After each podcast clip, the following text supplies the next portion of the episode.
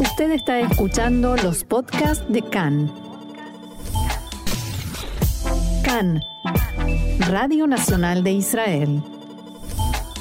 Seguimos aquí en CAN, Radio Reca, Radio Nacional de Israel, y estamos en contacto con la rabina Dalia Marx autora del libro que acaba de ser publicado a través del año judío de la editorial Sifrei Kodesh.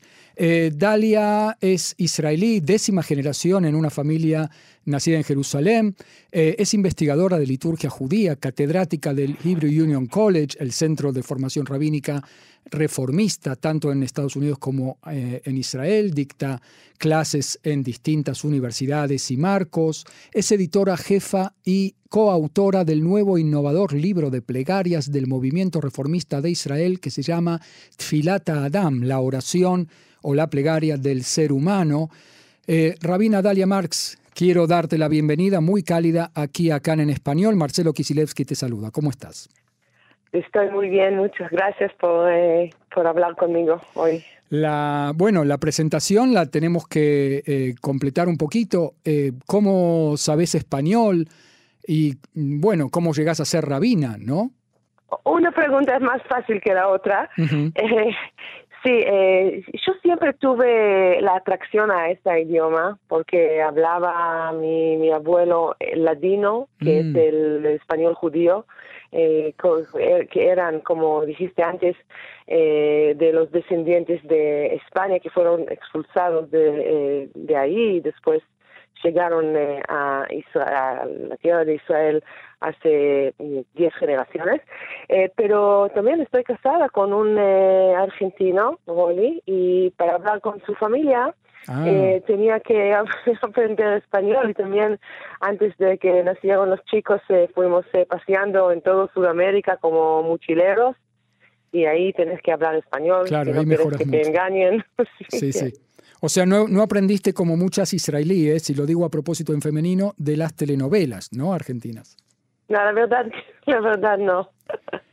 no tanto. Bueno, has publicado un libro eh, que es muy lindo estéticamente, yo lo estuve viendo un poco, a través del año judío. ¿Cómo describirías el libro? Bueno, el libro salió primero en hebreo y fue un gran éxito porque me parece que se, se necesitaba un libro así que hable del, del tiempo judío, que hable del, de los hagim, de las festividades, de los días especiales que tenemos en nuestra tradición. Hay muchos libros así, pero lo que este libro trata de hacer es traer todas las voces judías, las voces antiguas, las voces modernas, judíos del occidente, judíos del oriente, eh, judíos de todos los movimientos y, partes eh, del mundo judío y también eh, de todos los géneros, ¿no? estuve tratando de traer también la voz femenina, que no, la verdad, no la escuchamos mucho durante las eh, generaciones, ¿no? Eh, la mayoría de los textos que tenemos, bueno, casi todos los textos que, textos que tenemos fueron escritos eh, por hombres, publicaron por hombres, leyeron, leídos por hombres. Y yo quería también hablar de, la experiencia judía femenina. Dalia, ahora vamos a hablar de, del tema femenino porque es un tema muy, muy amplio y muy especial. Pero primero, eh, ¿por qué no, no describimos el, eh, la estructura del libro? Porque guías de festividades hay muchas, ¿no? Sí, verdad. Bueno, este libro, después de las introducciones, tiene 12 capítulos. Un capítulo para cada mes. Todos los meses tienen la misma estructura.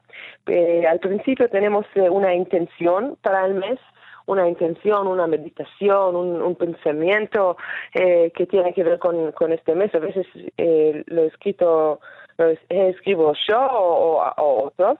Después tenemos una introducción eh, para, para el mes y todo lo que, pasa en este mes, todos los hagim, todas las festividades.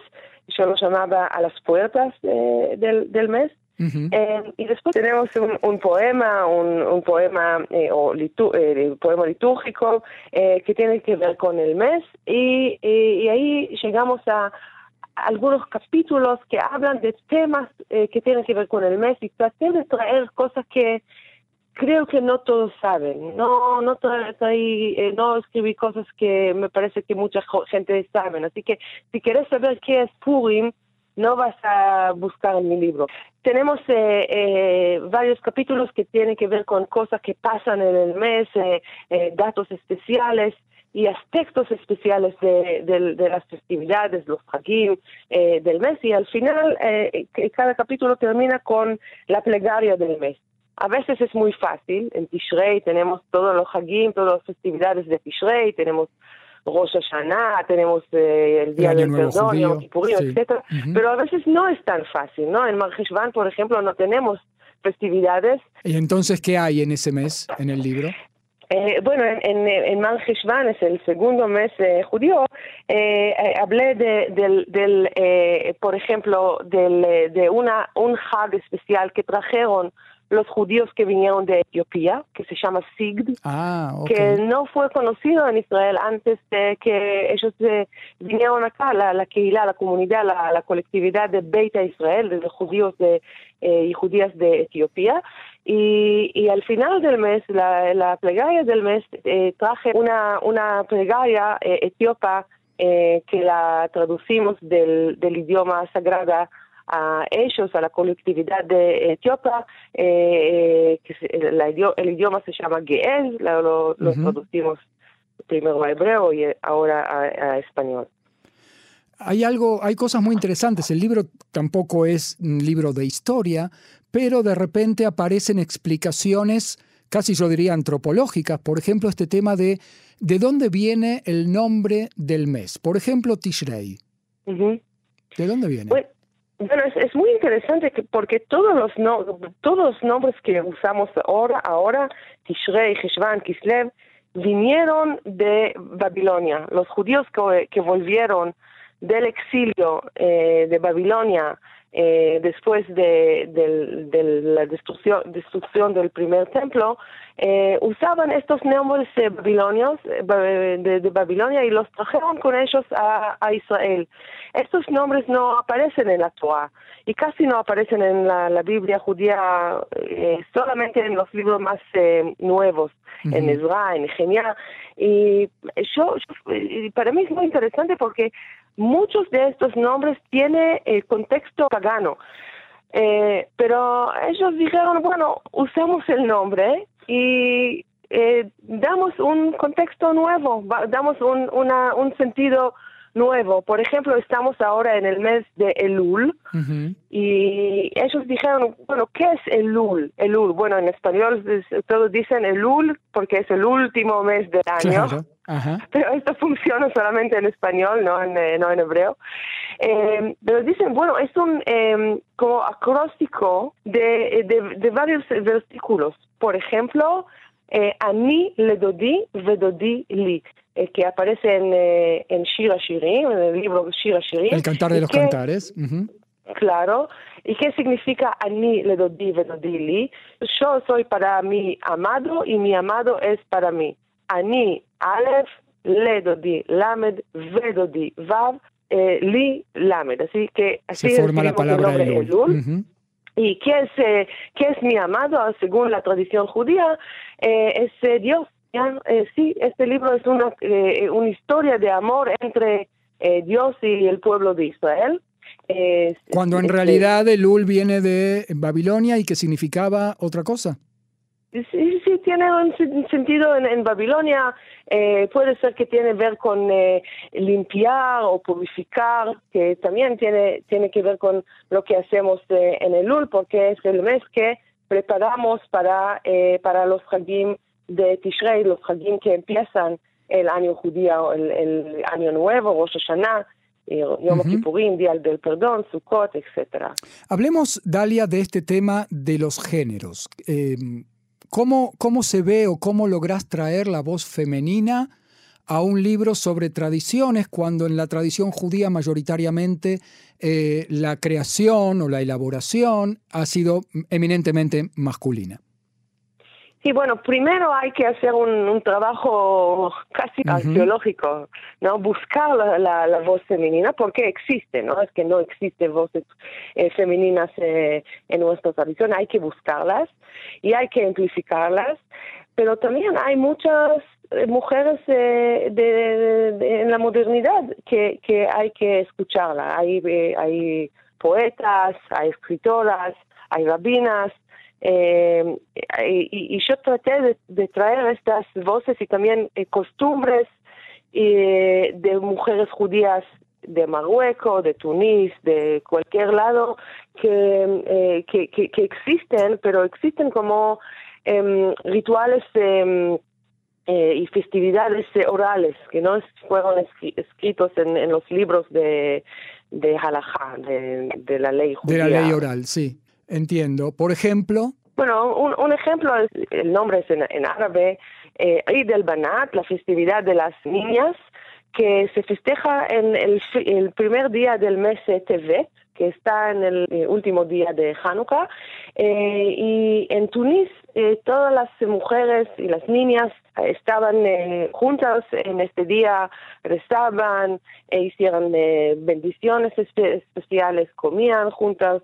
Esto fue un momento para las mujeres, para transmitir las tradiciones femeninas. Así que todos los todos los primer día del mes es una, un día especial en la tradición judía, aparece eh, en, en, la Torah eh, ya. Em, todos estos días eh, de Rosh Chodesh tenían un contexto femenino, pero en Tevet fue una festividad especial muy amplificada que, que festejaban las mujeres en Tunís y en todo norte África. ¿Cómo fue recibido el libro en Israel? Creo que fue recibido muy bien en, en, distintas em, partes de la sociedad de israelí, que fue la verdad un poco eh, una sorpresa para mí, una linda sorpresa para mí, que fue eh, recibida muy bien. Y yo sé que mucha gente lo lee, eh, no necesariamente gente que son em, de los movimientos, de los movimientos liberales, pero, mm, ah, también eh, ortodoxos, de laicos, y, creo que el, tiempo tiene algo muy especial en, el judaísmo, ¿no? Eh, Abraham Yoshua Heschel, que fue uno de los pensadores más importantes del siglo XX dijo que los judíos eh, construyen catedral, catedrales en tiempo, en el tiempo, ¿no? Porque los judíos fueron echados eh, de acá y de allá y, y, no siempre tuvieron un lugar fijo y no vivían en, en la tierra de Israel.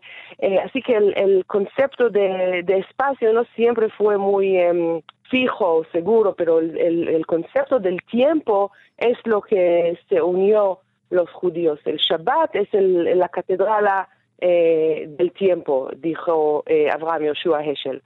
Y sí, como vos sabés, en Israel estamos eh, en pelea, estamos discutiendo a veces muy fuerte muchas cosas de política, de, de, de, todo, la verdad.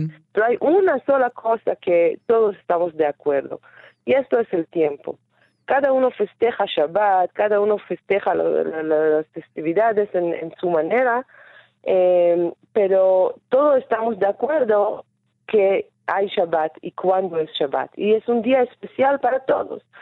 Hay unos que lo, festejan en la familia, otros en la sinagoga, otros en, la playa o no sé dónde paseando o incluso haciendo shopping, pero es un día que marcamos en una forma muy, eh, muy, eh, muy fuerte y muy clara. Sí.